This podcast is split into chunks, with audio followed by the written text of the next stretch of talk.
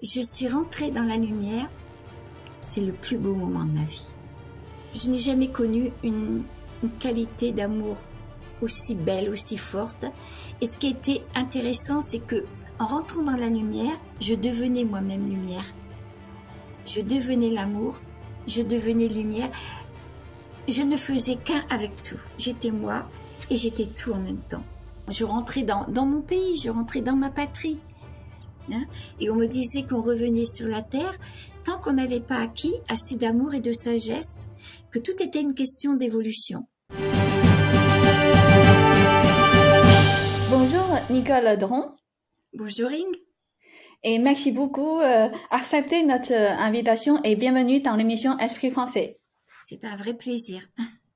Et merci beaucoup. Et en fait, aujourd'hui, euh, parce que vous avez euh, une, vécu une expérience incroyable de mort imminente, donc on va parler de ça aujourd'hui. Vous avez rencontré euh, un être de lumière.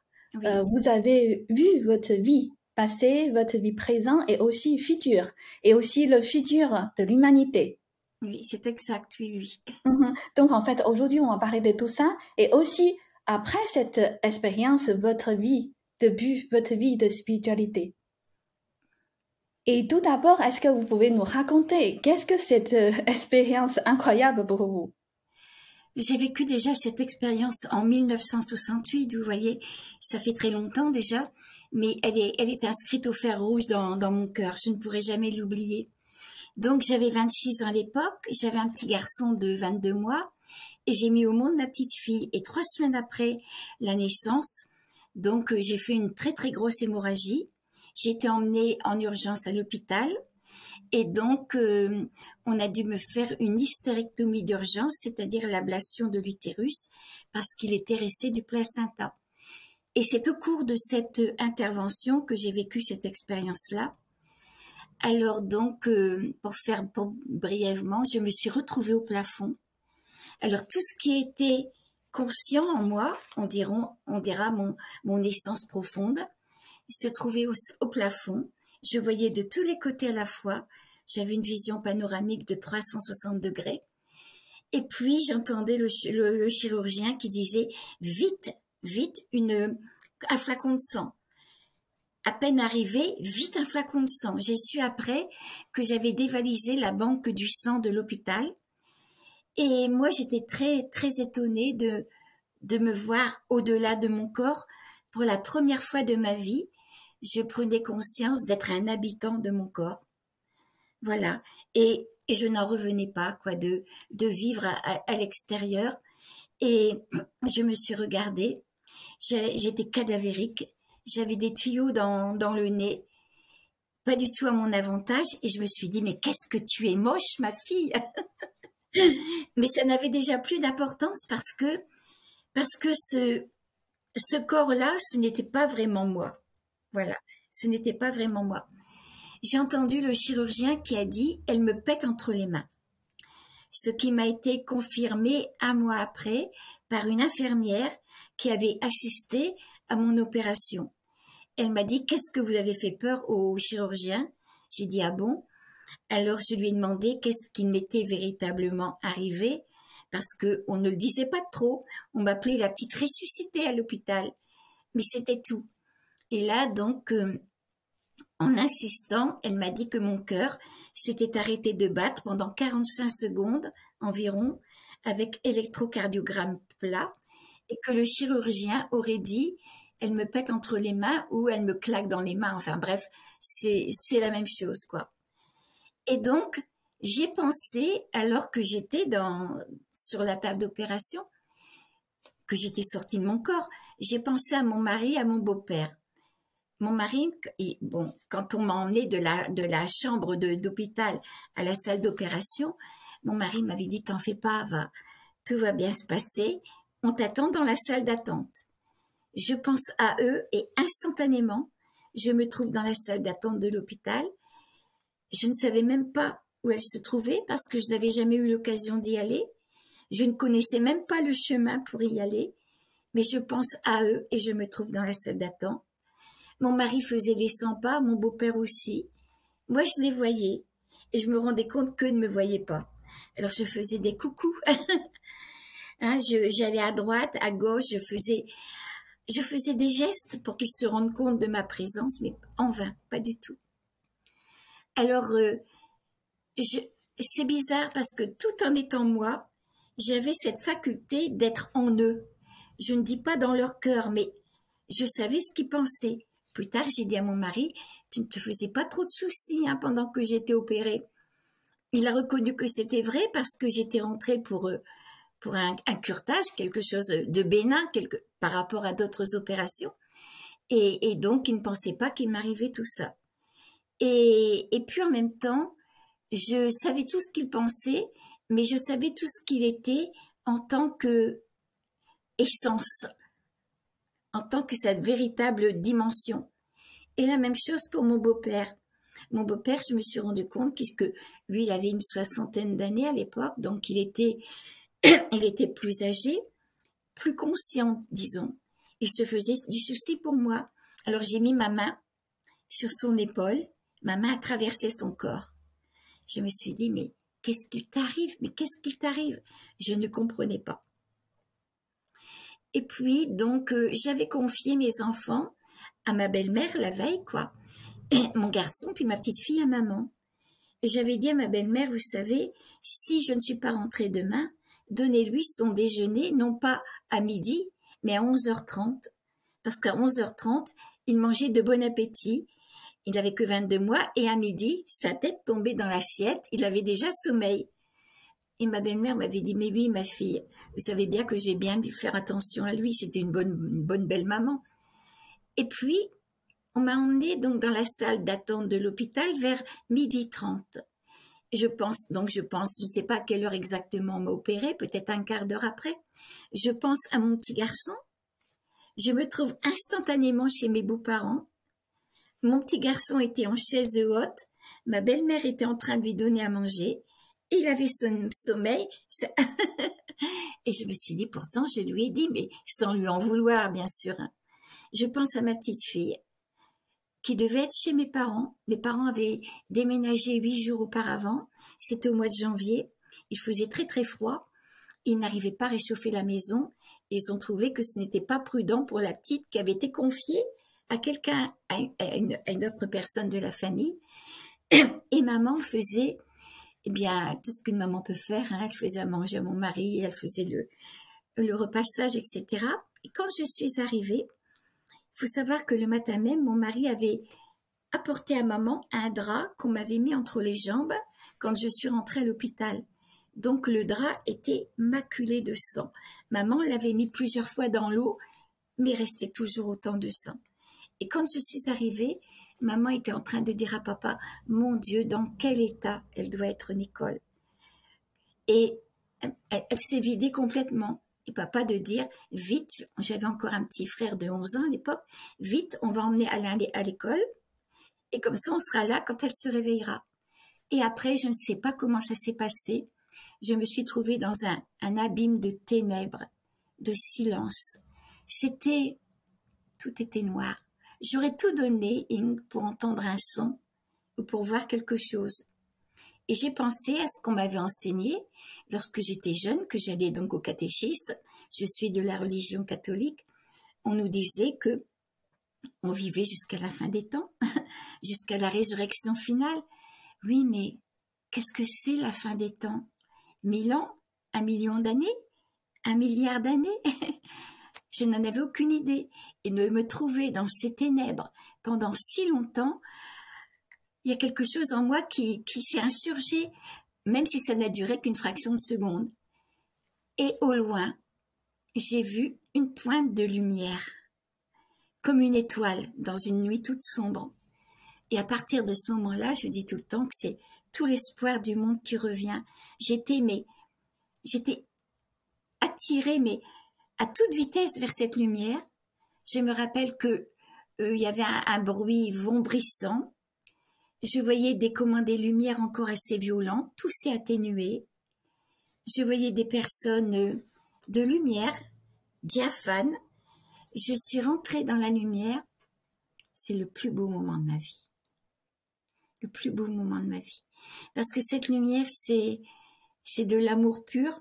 On n'en a aucune idée sur la terre parce que notre amour, il est quelquefois il est égoïste, il est, il y a de la jalousie, il y a de la possessivité dedans. Tandis que là, je rentrais dans, dans cette lumière, mais c'est comme un soleil, quoi. J'étais, je n'ai jamais connu une, une qualité d'amour aussi belle, aussi forte. Et ce qui était intéressant, c'est que en rentrant dans la lumière, je devenais moi-même lumière. Je devenais l'amour, je devenais lumière. Je ne faisais qu'un avec tout. J'étais moi et j'étais tout en même temps. Et pour moi, cette, euh, qualité, finalement, je rentrais dans, mon pays, je rentrais dans ma patrie. Et cette qualité d'amour et de connaissance et de lumière, pour moi, c'est mon trésor. Et dans cette lumière, j'ai vu venir à moi des êtres que je ne connais pas sur la terre, mais que je reconnaissais. J'ai vu venir à moi mon petit frère. Mes parents avaient perdu un petit bébé de sept mois alors que j'avais onze ans. Et donc, j'étais dans un très beau jardin. Si je regardais un brin d'herbe, je voyais la forme, la texture, la couleur. Je voyais aussi toutes les molécules de vie à l'intérieur. Il y avait d'autres fleurs, des, fleurs plus pastel. Je me suis assise près d'un ruisseau. C'était de la lumière d'eau. Et je me disais, mais je, je, je faisais conscience, j'avais conscience de, de n'être pas plus importante qu'un brin d'herbe, qu'une note de musique. J'étais la vie, je faisais partie de la vie. Et donc, c'est dans cette, ce jardin que mon petit frère m'attendait. Et donc, il avait sept mois quand il est parti. C'était encore un petit bébé. Et là, je vois un, un jeune homme, adolescent, irradiant de lumière. Et je sais de façon formelle que c'est lui. On m'a dit plusieurs fois comment vous pouvez être sûr que c'est lui, parce que il y a quelquefois des, des grandes différences hein, entre un petit bébé et puis un adolescent. Quelquefois, on ne se ressemble plus, quoi. Et je ne sais pas. Je le sais, c'est tout. Je dis tout le temps que même si j'avais le monde entier contre moi, ça n'aurait aucune importance parce que je sais que c'était mon frère. Je pense que c'est une reconnaissance âme. Je me suis trouvée dans ses bras. Il était solide et moi aussi. Tout à l'heure, quand j'ai dit que dans la salle d'attente de l'hôpital, j'avais mis ma main sur l'épaule de mon beau-père et ma main a traversé son corps, je ne comprenais pas. Et là, je me trouvais dans les bras de mon frère et il était aussi solide que, que nous en ce moment, quoi. Et c'est pour ça que déjà, déjà maintenant, je tiens à dire, c'est pour ça que une, comment, une, une connaissance seulement académique d'une telle expérience, on ne peut pas, c'est pas possible. Pour comprendre cette expérience, il faut Imaginez que nous ne sommes pas qu'un corps fait de molécules. Nous ne sommes pas fait, nous ne sommes pas qu'un corps physique, mais un corps de, d'énergie, de conscience, etc. Voilà. Et je pense que j'étais sur sa même longueur d'onde et que ce qui faisait sa réalité, c'était aussi la mienne. C'est en gros, en état de mort, vous pouvez tout faire. Vous pouvez oui. les murs. oui. Hein. Et euh, c'est-à-dire en fait, en tant que en tant qu'homme, on, on s'est on s'est limité dans tous les sens. Mais après la mort, quand notre esprit euh, quitte le corps, et on a des sagesses, on a toutes les pouvoirs, euh, euh on a tout en fait. C'est vrai. Il n'y a, rien qui est verrouillé. Exactement, c'est ça. Et mon petit frère m'a, quand je lui, quand je l'ai vu que j'étais dans ses bras, je lui ai dit mais quel bonheur si papa et maman pouvaient te voir. Tu te rends compte? Et là, il m'a dit qu'il nous avait toujours aimés, toujours guidés, toujours suivis. Mais je comprenais que cet amour-là, c'était, c'était pas l'amour terrestre, c'était un amour à la dimension de l'univers. Quoi, il nous aimait pour nous. J'ai même rencontré le frère de mon mari que je ne connaissais pas, puisqu'il était décédé avant que je fréquente mon mari. Et il était là, il m'attendait. D'accord. Donc pour vous, l'endroit que vous, euh, euh, vous êtes allé, c'est un endroit, on peut dire, c'est le paradis? Je ne sais pas si là c'est encore le paradis, parce que là c'était un endroit où j'étais attendue, accueillie. Et puis après, je ne sais pas comment vous dire, parce que il n'y a plus de, de temps. Il y a plus de temps. J'ai eu l'impression que tout l'univers se mettait à ma portée sous la forme d'un être que notre cœur connaît. Voilà, je peux pas dire, je peux pas dire autrement. Il ne s'est pas présenté, mais j'avais l'impression de le connaître depuis tout le temps. Il m'a demandé comment as-tu aimé, qu'as-tu fait pour les autres? Est-ce que vous avez l'impression de retourner vraiment chez vous? Ah oui, ah oui, ma véritable maison, c'était au, cœur de cette expérience. Quand on rentre dans l'amour, quand on rentre dans la lumière, on rentre dans sa patrie, ça c'est certain, on le sait. Hmm, ok. Et euh, justement, quand, quand, vous dites tout à l'heure, euh, dans cette, le moment de mourir, en fait, vous, n'avez pas du tout euh, la peur de... vous n'avez pas effrayé, effrayé comme ce qu'on pense au moment de mourir. Vous avez plutôt la légèreté parce que vous flottez. Vous pouvez traverser le mur, vous pouvez faire tout ce que vous voulez. Et, je sais, je sais surtout que la mort n'existe pas. Je ne, je, ne suis pas là pour convaincre qui que ce soit, mais personnellement, je le sais. Donc, le, je rencontre, je rencontre beaucoup de personnes et la grande crainte, la grande peur des personnes, c'est de ne plus exister après. Et moi, je sais que j'existerai tout le temps. Par contre, étant donné que je suis humaine quand même, j'ai peur de, avant de mourir, si je vais souffrir, etc., etc. Oui, mais la mort elle-même, non. D'accord. Et est-ce que pour vous, du coup, vous pouvez, à travers votre expérience, vous pouvez prouver que euh, l'homme, euh, euh, c'est-à-dire l'âme existe pour l'homme? L'homme a bien une âme. Ah oui, bien sûr. Bien sûr, mais comment prouver ça? Parce que il, faut le vivre. Il faut le vivre. Et je, oui, et puis ce qui me permet aussi de prouver, ce qui, m'a permis de prouver aussi à mon mari, c'est parce qu'il m'a été montré des choses, par exemple le, passé de la Terre. Hein. Euh, oh, j'ai fait mon bilan de vie, c'était important. On me montrait le futur de ma vie. J'ai vu par exemple que mes beaux-parents et ma grand-mère qui avait sensiblement le même âge, à trois ans près, on me montrait que quand ils partiraient, ce serait tous les trois presque en même temps, dans deux à trois semaines d'intervalle ce qui s'est passé exactement comme ça. Donc, pour moi, c'est que ce sont quand même des preuves, quoi.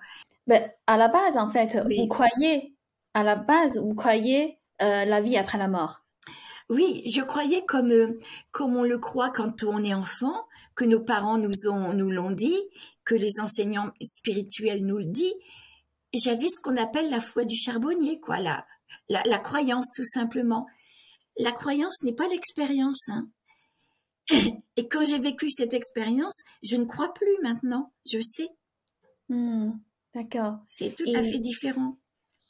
Et du coup, pour vous, est-ce que notre conscience, pour vous, est-ce que notre conscience n'est plus un produit de notre cerveau? C'est quelque chose d'indépendant Évidemment. Évidemment que notre conscience, c'est, c'est notre partie divine, tout dépend ce qu'on entend par Dieu, évidemment. Disons que c'est la plus haute énergie spirituelle que, que nous ayons en nous.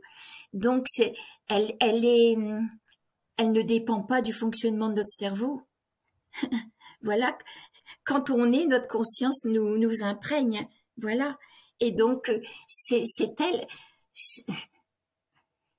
Quand on décède, quand on, quand on part, notre corps, oui, qui, lui, il est un amas de cellules.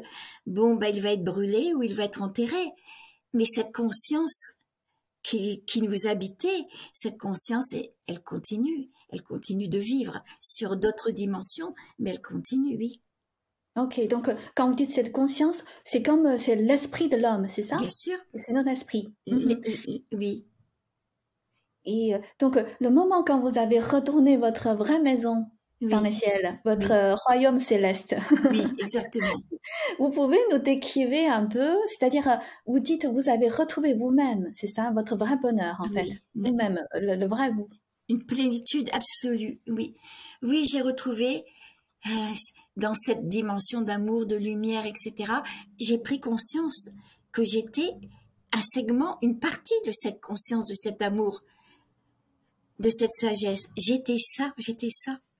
Et cette partie-là, bien sûr, elle était en moi, elle était incarnée quand je viens sur la Terre ou ailleurs, mais elle existe tout le temps. Et je me souviens, je vais citer juste une partie, parce que justement, vous dites, le moment quand vous avez rentré dans cette lumière divine, euh, vous dites, si chacun d'entre nous pouvait la vivre, Oui, il n'y aura plus de misère, ni de violence, ni de guerre sur cette planète. Le sens de l'existence serait perçu et la beauté serait son accomplissement. c'est vrai, c'est absolument vrai. Nous, sommes, nous sommes une partie de cette lumière divine, nous sommes ça, mais on ne le sait pas. On est trop identifié à notre ego. Et qu'est-ce que c'est que l'ego? J'ai beaucoup aimé une, une pensée d'un maître spirituel. Il disait que l'ego, c'était les pensées et la volonté et l'intelligence faussées par les émotions, les désirs, les passions, le besoin de dominer, etc., etc., etc. Et nous, on est identifié à ça et on croit qu'on est ça. Mais dans une telle expérience qui est avant tout une expérience spirituelle, on n'est pas obligé de mourir hein, pour vivre cette expérience. Mais dans une telle expérience, eh bien, on se rend compte, que tout ça, ce sont des, des fausses idées. On n'est pas ça. Je me suis rendu compte à un certain moment de mon expérience, j'ai vu venir à moi, non pas cet être tout, tout à l'heure qui m'a demandé comment as-tu aimé et qu'as-tu fait pour les autres, mais quelqu'un d'autre encore qui dégageait une énergie aussi bien masculine que féminine d'ailleurs. Quand je l'ai vu, je lui ai tendu les bras, je lui ai dit je veux me marier avec toi, mais je comprenais en même temps que cet être-là, c'était moi, la, la réalisation totale de moi, la perfection de moi. Sur un autre plan, on est quelqu'un, on est des êtres magnifiques, merveilleux, et on, on a tout ce qu'il faut en nous pour traverser toutes les épreuves de la vie. Et voilà, et je n'avais qu'une envie, c'était de me fondre dans cet être-là que je suis déjà. Et en même temps, quelle leçon d'humilité parce que je me rendais compte de tout chemin que j'avais encore à parcourir sur la terre pour réaliser le meilleur de moi-même. Et je sais que chaque être humain sur la terre, nous sommes comme un petit bouton de fleur, comme un petit bouton de rose, pas encore épanoui, pas encore réalisé, et qui nous est demandé de devenir ben, cette rose, quoi, cette perfection de nous. Mhm. C'est-à-dire, vous avez rencontré vous-même de le plus haut niveau Voilà. dans l'état de dans, dans l'état de divin ou dans l'état de comment dire sans l'égoïsme avec l'amour plein d'amour. Oui, Euh, vous avez euh, comment dire cette vous parce que avant peut-être c'est c'est là c'est là là-haut que vous vivez. Et après vous êtes devenu un homme. Oui, enfin, un, un être humain. Un être vous êtes humain. descendu vous avez descendu sur cette terre. Oui, donc cette euh, expérience, c'est-à-dire euh, cette rencontre avec vous-même, avec d'autres euh, êtres divins, euh, vous avez fait euh, euh, compris, euh, comment dire, vous avez fait comprendre beaucoup de choses, c'est oui, ça, hein? oui, bien sûr. Vous avez fait compre- euh, comprendre le sens de la vie et pourquoi nous sommes sur Terre. Oui, oui, oui. Je comprenais que nous sommes. Oui, parce que quand on vit cette expérience-là, c'est si beau de l'autre côté. C'est une plénitude tellement incroyable qu'on se demande après, quand on revient sur la Terre, mais pourquoi on ne reste pas dans cet état? Pourquoi Pourquoi il faut revenir sur la Terre et avoir des expériences, des épreuves, des maladies? Enfin, voilà, pourquoi ça? Évidemment, je n'ai pas la réponse, mais je crois quand même avoir une petite partie. Je pense que c'est comme un enfant. S'il vit dans une famille aimante, avec un papa et une maman qui l'aiment, et puis que tout le monde autour de lui euh, comment, contribue à son bonheur, cet enfant-là, il sera heureux, mais ne le saura pas. Ça sera normal pour lui. Ça sera normal. Et je crois que de venir sur la terre, premièrement, on a- peut-être envie d'expérimenter des choses, nous aussi en tant qu'âme. Et venir sur la terre aussi, c'est peut-être prendre conscience, d'avoir l'occasion de prendre conscience de qui on est et de le réaliser. Parce que les épreuves, la, terre, évidemment, ce sont la terre, c'est une vibration lourde. Hein, hein, c'est comme si on se mariait avec euh, une densité des, vibrations et qu'il faudrait spiri- spiritualiser la matière quelque part. Hmm. Et euh, justement, en fait, vous, tout à l'heure, vous dites, euh, vous avez vu dans, dans cette lumière, dans, dans cet euh, Oui. royaume céleste, vous avez vu votre, euh, le déroulement de votre vie Oui, ju- ju- jusqu'à 26 ans. oui, Et, et aussi, euh, il y a une, comment dire, euh, évaluation de, de, de, votre exactement de votre passé. Vous pouvez nous raconter comment quel est votre sentiment en fait cette cette euh, euh évaluation euh, vu votre vie passée euh, oui. comment vous avez fait des bons bonnes actions des mauvaises actions oui. côté à, à, côté d'un divin. J'aime mieux d'ailleurs c'est vrai vous avez raison de le souligner j'aime mieux le terme évaluation que jugement parce que quand je suis rentrée dans la lumière le propre de la lumière c'est d'aimer et le propre de l'amour, c'est d'aimer. Je n'ai pas été jugée. J'étais accueillie, aimée, comblée, restaurée. Quand j'ai, quand j'ai vu ma vie, donc, j'ai vu, c'est bizarre, j'ai vu ma vie à l'envers, de mes 26 ans à ma naissance. Et là, c'est pas comme un jugement. C'est comme vous le dites, c'est comme une évaluation de ma vie. Comment elle aurait pu être si j'avais toujours vécu dans l'amour et dans la sagesse? Et là, je voyais l'écart. Bon, j'avais 26 ans à l'époque je suis quelqu'un de tout à fait normal. Je n'avais pas volé, violé, tué, rien du tout. Je, voyais toutes les pensées, toutes les émotions qui étaient à l'origine de tous mes actes. Voilà. Quand j'avais fait quelque chose de bien, j'étais dans le cœur de la personne à qui j'avais fait du bien. C'est moi qui recevais le bien que j'avais donné.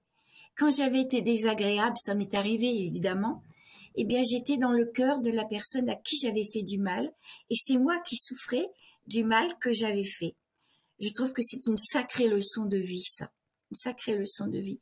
Et en même temps, j'étais l'autre Nicole, une autre partie de moi, plus détachée, plus, on, peut dire l'âme, le soi, la conscience. Hein. Le mot, ça n'apporte peu. Mais j'étais capable de me voir, de me, d'évaluer ce que j'étais par rapport justement à cet amour et à cette conscience qui, est dans le monde. Et j'étais capable de savoir qui j'étais exactement. Et puis en même temps, euh, cette conscience ne me, cet être-là, le monde entier, je n'étais pas jugée, j'étais simplement évaluée par rapport à ma capacité d'aimer. Mais d'aimer, pas seulement d'un amour terrestre. Hein. Souvent je dis, si je dis à mon mari je t'aime, Hein, symboliquement parlant, je vais mettre mon cœur dans ma main, puis je vais lui dire je t'aime. Mais j'en attends autant. Tandis que de l'autre côté, cet amour, c'était un amour qui désire le meilleur pour moi, quoi. Et voilà. Et donc, euh, je, pouvais évaluer ma vie comme ça, mais en même temps, j'étais euh, inflexible. Je n'étais pas complaisante par rapport à moi. Je me voyais telle que j'étais. Souvent, je dis que sur la Terre, si on fait un petit chemin pour se connaître soi-même, on prend de la distance. Hein, on, voilà, on se regarde vivre, c'est déjà beaucoup. Mais on arrive toujours à s'excuser quelque part parce qu'on s'aime tellement. on arrive toujours à s'excuser. Tandis que là, non, je me voyais telle que j'étais et ça, c'était important. Même si sur la Terre, on a fait un petit chemin, je m'excuse, j'ai mal à la gorge, de, de purification, de ben d'initiation quelque part, dans le sens de mieux se connaître. Eh bien, on arrive tout le temps à s'excuser quand on voit qu'on n'a pas fait quelque chose de bien. On se dit oui, mais si l'autre n'avait pas fait ceci, ceci ou cela, je n'aurais pas fait ça. Tandis que là, j'étais capable vraiment de, de voir, de me voir telle que j'étais et de voir en moi tout ce qu'il fallait transformer, tout ce qu'il fallait changer. Je me suis rendu compte, par exemple, d'une chose toute simple. J'avais, comme j'avais perdu ce petit frère, il avait sept mois et moi onze ans, j'avais peur, j'avais peur d'aimer après, parce que j'avais peur de perdre quelque chose. Et je, je voyais que la, ma peur d'aimer euh, avait son origine, voilà, dans, dans, dans cette perte de mon petit frère. Et en fait, tout à l'heure, vous dites justement, euh, en gros, des mauvaises, mauvaises, mauvaises, actions et des bonnes actions, oui. il y a des conséquences. C'est-à-dire euh, la justice, euh, l'univers. Oui, parce que cet amour-là, quand j'étais dans, dans, cet amour, je n'ai pas été, euh, comment, on, on m'a pas dit c'est bien, c'est mal, etc. Je n'ai pas été jugée. Quand on rentre dans l'amour, le propre de l'amour, c'est d'aimer, mais c'est pas un amour pommade c'est pas un amour sentimental, c'est un amour quelque part que je dis qui est capable de nous faire du mal pour qu'il en résulte du bien. C'est un amour qui en, je, je, dans cet amour-là, il y a la justice aussi. Mais pas la justice pour nous, pour nous punir, pour nous faire du mal. La justice pour nous remettre sur les rails. Mhm. Droit dans nos bottes pour qu'on développe le meilleur de nous-mêmes, quoi. Mhm. Mais on doit quand même payer ce qu'on a fait de mal aux autres. Mais bien sûr, parce que de toute façon, c'est un élan qui vient du cœur. À ce moment-là, on est dans l'amour.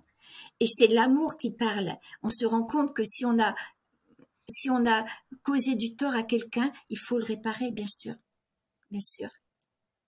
Donc, euh, Nicole, justement, euh, par rapport à votre, euh, cette expérience incroyable, vous avez écrit deux livres. Le premier, c'est 40, 45 secondes d'éternité. Oui. Et après, le deuxième livre, c'est Comment as-tu aimé Qu'as-tu fait pour les autres Voilà. Et, dans ce livre, je réponds à beaucoup de questions que les, les personnes m'ont posées suite à mon premier livre. Voilà. Tout à fait. En fait, moi, j'ai vraiment beaucoup apprécié ces deux livres. Pas seulement c'est passionnant, c'est vraiment intéressant et ça m'aide beaucoup. Vraiment, ça ah, m'aide beaucoup sur beaucoup de choses. C'est pour ça que je recommande vraiment beaucoup de, tous nos téléspectateurs, si c'est possible, de, de lire votre livre. Vraiment, sincèrement. merci. Euh, non, non, c'est, vraiment touchant. C'est parce que votre euh, compassion, votre amour me touche, en fait. C'est vraiment ça.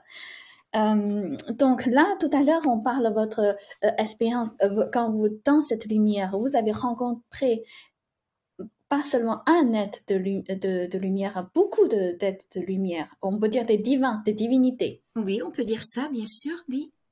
J'avais l'impression que comment l'univers se mettait à ma portée sous la forme d'un être que notre cœur connaît. Voilà, voilà. Il s'est pas présenté, mais tout de suite, je l'ai reconnu. Il m'a demandé comment as-tu aimé, qu'as-tu fait pour les autres?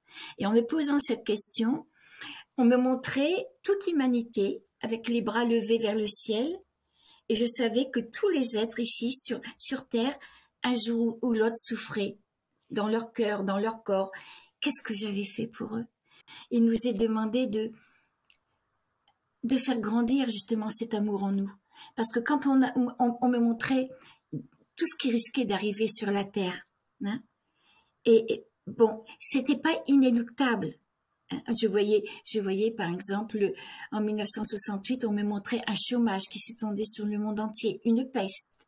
Alors on m'a demandé si c'était le sida ou maintenant si c'est pas la Covid. Je n'en sais rien, je n'avais pas des mots, mais on me montrait tout ça, montrait des tremblements de terre. On dirait que notre terre en ce moment, elle se met en colère quelque part parce qu'on ne la respecte pas. Hein. je voyais tout de toutes des choses négatives comme ça, mais on me disait que ces choses-là n'arriveraient que si on ne changeait pas de conscience. Parce que déjà en 1968, on avait une grande technologie, alors que dire maintenant, hein, surtout avec l'intelligence artificielle, on avait une grande technologie, mais que malheureusement, la conscience, la fraternité n'avait pas accompagné cette technologie. Et c'est pour ça qu'on me montrait tout ce qu'il risquait d'arriver. Mais ce n'est pas inéluctable. Le si, pour moi, si on ne changeait pas, le si, c'est notre part de liberté. Parce que dans la mesure où individuellement, ou, et comment, et ensemble, nous allons prendre conscience de ça, on, va faire tout le monde un chemin de transformation intérieure et ça changera tout. Plus on, met d'amour dans notre cœur, on n'a plus besoin de guerre, on n'a plus besoin de tout ce qui risque de d'arriver. Hmm. Mais, mais vous pensez que c'est possible? Parce que ça, ça comment dire, le, chemin, le processus, euh, le processus d'évolution de, de l'humanité, on voit que ça dégrade, ça, oui, ça, Oui, et ça, ça me, ça m'afflige beaucoup.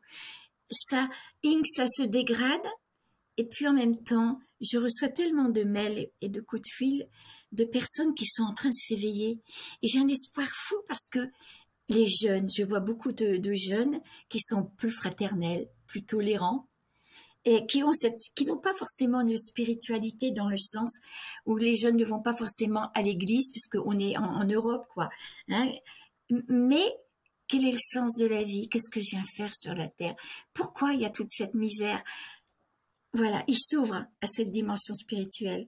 Et, et oui, j'ai, j'ai espoir, mais en même temps, il y a comme une urgence. Quand est-ce que les gens vont comprendre ça? Et quand est-ce qu'ils vont faire ce chemin-là? Ben justement, déjà, je vais, on va faire un par un par rapport à ce que vous avez vu. Euh, donc, à 26 ans, vous avez vu euh, votre vie de, de, de votre naissance jusqu'à 26 ans. Je me souviens dans votre livre, vous avez marqué comme ça. C'est à ce moment qu'on regrette tout le temps passé à la recherche de fausses valeurs. C'est là qu'on regrette aussi de ne pas avoir vécu vrai. Mais cette prise de conscience s'accompagne aussi de compassion pour soi, car on découvre que l'ignorance, la peur, les conditionnements, les faiblesses nous ont éloignés de ce que nous sommes et de ce que nous aurions pu accomplir sans elles. Est-ce que vous pouvez nous expliquer, c'est-à-dire, vous avez la compassion pour vous-même. Ça, c'est quand même incroyable. Je sais pas comment expliquer parce que moi, je me suis dit, peut-être moi, j'ai pas la compassion pour moi-même. C'est très difficile de s'aimer soi-même. C'est très difficile parce que à la limite, on, peut excuser ceux, qui sont autour de nous, on peut les aimer avec leurs défauts, mais nous, c'est difficile. Mais quand on fait cette expérience ou une autre, hein, une expérience spirituelle, finalement, on s'aperçoit qu'on est un enfant et qu'on a beaucoup d'ignorance aussi en nous, qu'on a eu beaucoup de conditionnement. Et ça se fait tout seul. Oui, oui, on a de la compassion. Je ne veux pas dire pour autant qu'on est complaisant. Hein. C'est pas, c'est pas pareil. Mais on a de la compassion, oui, oui. Mhm. Et comment vous pouvez identifier, c'est-à-dire toutes ces ignorances ou des faiblesses et tout ça? C'est pas nous, c'est-à-dire on peut le transformer, on peut le. Oui, oui, oui. Mais déjà en prenant conscience que par cette expérience ou par une expérience spirituelle, ben, que, je ne suis pas, par exemple, je ne suis pas Nicole Dron, la petite Nicole, avec mes imperfections, de temps en temps qui, qui ronchonne, qui bougonne, de temps en temps qui s'impatiente. Je m'aperçois que je vieillis et que je deviens plus impatiente qu'avant. Bon, j'en prends conscience, donc je, je prends du recul. Quelque part, je, je regarde ma vie, je m'arrête, je me pose et puis je me dis, mais qu'est-ce qui, pourquoi Qu'est-ce qui est en toi Qu'est-ce qui t'énerve encore aujourd'hui, par exemple? Et là, je me sens, je vais dans une zone de neutralité. Je ne suis plus emportée par le courant de la vie terrestre, par tous les, défauts que je peux avoir. Voilà, j'éloigne ça de moi. Et en prenant, en, faisant ça souvent, on, arrive à se mettre dans cette zone de neutralité qui est nous, un peu plus que nous. Puis il y a aussi la, méditation qui, ça nous fait rentrer un petit peu en nous. Ça ouvre le chemin pour nous connecter ailleurs, quoi. C'est, tout un travail, donc, euh, d'une vie et peut-être de plusieurs vies, tout ça. Mm-hmm. Et quand on parlait de plusieurs vies, justement, vous mm-hmm. avez vu votre réincarnation, vous avez vu justement votre plusieurs vies sur Terre. Oui, alors Ying, je n'étais pas, moi, préparée à tout ça, puisque je suis élevée dans la religion catholique traditionnelle. On ne parle pas de réincarnation. Bon, de l'autre côté, on me montrait que non pas des vies entières, mais des morceaux de vie. Hein. et on me disait qu'on revenait sur la terre tant qu'on n'avait pas acquis assez d'amour et de sagesse, que tout était une question d'évolution. J'ai vu que j'avais déjà plusieurs fois vécu avec mon mari dans des, pays méditerranéens. On me demandait dans cette vie actuelle euh, d'avoir le courage de vivre vrai et d'être moi. Et quand je dis de vivre vrai, hein, c'est pas c'est pas par, c'est encore au-delà parce que quand on vient au monde, on est dans une famille, dans un pays, donc une race, une religion, etc., qui nous donne des, repères, et c'est déjà beaucoup, hein, même des piliers pour grandir. Mais quelquefois, qui peuvent nous enfermer parce que il y a des choses qui deviennent des dogmes. Et quand on me disait le courage d'être vrai, d'être moi, c'est de rechercher cette vérité au plus profond de moi-même, sans rien renier, mais au-delà encore des vérités sociales et même religieuses. La vérité de son propre être spirituel. Voilà. Hmm. Cette authenticité. Cette authenticité vraie, quoi. ça exige de faire tout un travail, évidemment, pour savoir qui je suis, que je ne suis pas ceci, ceci, que je ne suis pas.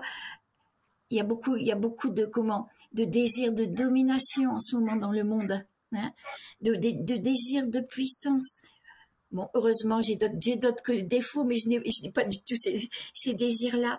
Mais admettons que je sois comme ça. si je m'aperçois que ce n'est pas la vérité, que ce n'est pas l'authenticité, ça me permet de, de me dégager de ça, quoi. Et plus on se dégage des choses qui sont irréelles quelque part, plus on se remplit de ce qui est vrai. Mm. Et j'aimerais partager justement un passage d'un article euh, de Maître Li Hongzhi. En fait, c'est le euh, fondateur de Falun Gong. Oui. Maître Li a dit, le but d'être un être humain en descendant dans ce monde, c'est d'éliminer le karma des péchés. Le but est de bien se cultiver soi-même. Venir en tant qu'être humain dans ce monde, c'est pour être sauvé. C'est pour attendre que le Créateur les sauve et pour retourner dans leur monde céleste qu'ils sont devenus hommes, accumulant mérite et vertu, vie après vie, pendant qu'ils attendaient. C'est aussi là le but du cycle de la réincarnation de l'homme. Ce monde chaotique est fait pour l'accomplissement des êtres. Ah oui. Oh, je suis d'accord, bien sûr. Retrouver, c'est que c'est comme si je dis que quand on vient sur la terre, on se marie quelque part avec la densité, avec euh, les illusions, tout ce qu'on n'est pas vraiment, et qu'on a à faire un chemin de déblayage, d'enlever tout ça autour de soi pour retrouver notre véritable dimension, notre authenticité, et retourner consciemment au Père. Hein retourner avec toutes les, toutes les valeurs, quoi. voilà, tout ce qui a été transformé en pierre précieuse, en valeur. Oui, oui, je suis d'accord, oui. Mm-hmm. Et vous, parce que vous avez vu, je, me souviens dans votre livre, vous avez, hmm, vous avez demandé justement euh, le moment quand vous avez vu votre futur oui. parce que votre futur de vie après le 26 ans, hein, ce que vous avez vu, est rempli de rempli d'épreuves et de souffrances. Oui. vous avez demandé, je vais citer, j'ai demandé le pourquoi de ces épreuves. Oui.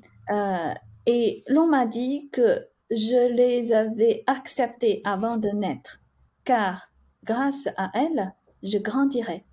Exactement. Oui. Donc en fait, le but de ces épreuves et de souffrances est pour nous élever. Bien sûr. De l'autre côté, j'ai compris que nous, sur la Terre, quand on, traverse une expérience qui nous procure beaucoup de bonheur, on a envie de la reproduire, cette expérience. Et puis, on se dit, c'est une belle expérience, c'est bien. Et quand on, est, quand on traverse une épreuve, voilà, qui nous fait souffrir, on n'a pas du tout envie de, reproduire ça. Et on classe ça dans notre tête, c'est mal. Dans l'expérience que j'ai vécue, il n'y avait que l'expérience que nous, on considère bonne ou mauvaise. De l'autre côté, chaque expérience nous amène par la compréhension qu'on en a à grandir. Hmm. Donc, justement, vous, vous avez demandé, parce que ça me fait rire en fait quand je lis cette oui. Justement parce que pour vous pouvez retourner plus vite dans votre royaume céleste, vous voulez avoir plus d'épreuves mais, de souffrance. ben non, non, je ne suis pas quand même masochiste à ce point-là. C'est pas que je voulais avoir plus d'épreuves, c'est-à-dire que j'ai vu que quand je reviendrai dans mon corps, quoi, euh, jusqu'à à ma mort physique, que j'aurais beaucoup de souffrance. Je me suis vue pleurer bien des fois. Et j'ai demandé, mais qu'est-ce que j'ai donc fait à Dieu pour mériter tout ça, quoi? Et on m'a dit qu'avant de naître, je les avais acceptés. Je les avais acceptés, c'est autre chose. Hein, mm. parce que je comprenais qu'à travers elle, eh bien, c'est un chemin, c'est un chemin de purification, de transformation aussi pour aller à Dieu. Et oui. Mm-hmm. Donc, en gros, toutes ces souffrances, euh, c'est peut-être aussi éliminer des karmas, éliminer des têtes qu'on a. éliminer, éliminer des choses en nous qui, qui font obstacle à, à la lumière. Oui. Mm. J'ai beaucoup aimé, je ne sais pas si je l'ai là aussi, oui, Attendez, je m'excuse. Ah voilà, j'ai beaucoup aimé parce que j'ai lu aussi euh, des, ouvrages d'Edgar Cayce, un, monsieur quoi qui avait été élevé en Amérique dans la religion, il était protestant, etc. Et il avait cette faculté de pouvoir s'endormir et d'avoir toutes les, réponses de l'univers. Et on lui a montré que la réincarnation existait. Et on lui posait des questions sur le karma.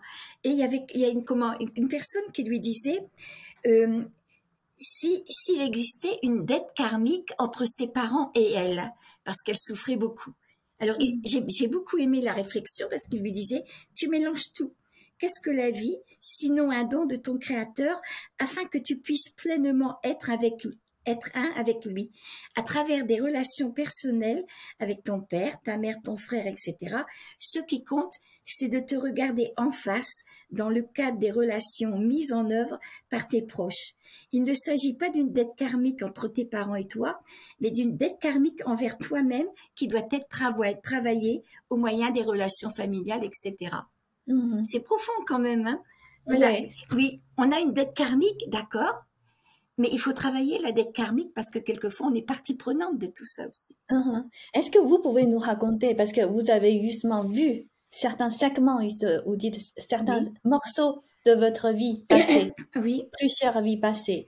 Et vous pouvez nous donner un exemple parce qu'il y a un lien, il y a une continuité quand même. Il y a justement ce, côté de karmique qui. Oui, c'était surtout par rapport à mon mari et moi où nous avons été pendant plusieurs vies ensemble, et c'était plutôt dans le dans un le, Moyen-Orient, vous voyez, dans tout ce qui était le, Moyen-Orient, et j'avais dans dans ces relations quand, j'étais une femme, j'avais souvent une position soumise par rapport à l'homme. Voilà. Et on me disait que dans cette vie-ci, j'avais, nous avons à apprendre, Michel, il s'appelle Michel, mon mari, Michel et moi, à vivre ensemble tout en nous, en nous respectant mutuellement. Hmm. Voilà. Et donc, et on me demandait aussi, bien, d'avoir le courage d'être moi-même. Et c'est pas évident. Maintenant, bon, c'est seulement maintenant, à mon âge 82 ans, que je comprends ce qu'on m'a demandé. C'est-à-dire, jamais je n'aurais pensé, c'est pas avoir le courage, mais avoir la folie peut-être de parler d'une telle expérience à, à, à comment à un moment, en, 1968, j'en ai parlé en 1989 par là, où on, classait ces expériences comme des hallucinations, vous voyez. Voilà. Mm. Et c'est, et je me, il a fallu que je ne puisse pas faire autrement que d'être moi-même, d'être vrai envers moi-même, vous voyez. Mm. Et de privilégier ça. Sinon, je ne l'aurais pas fait.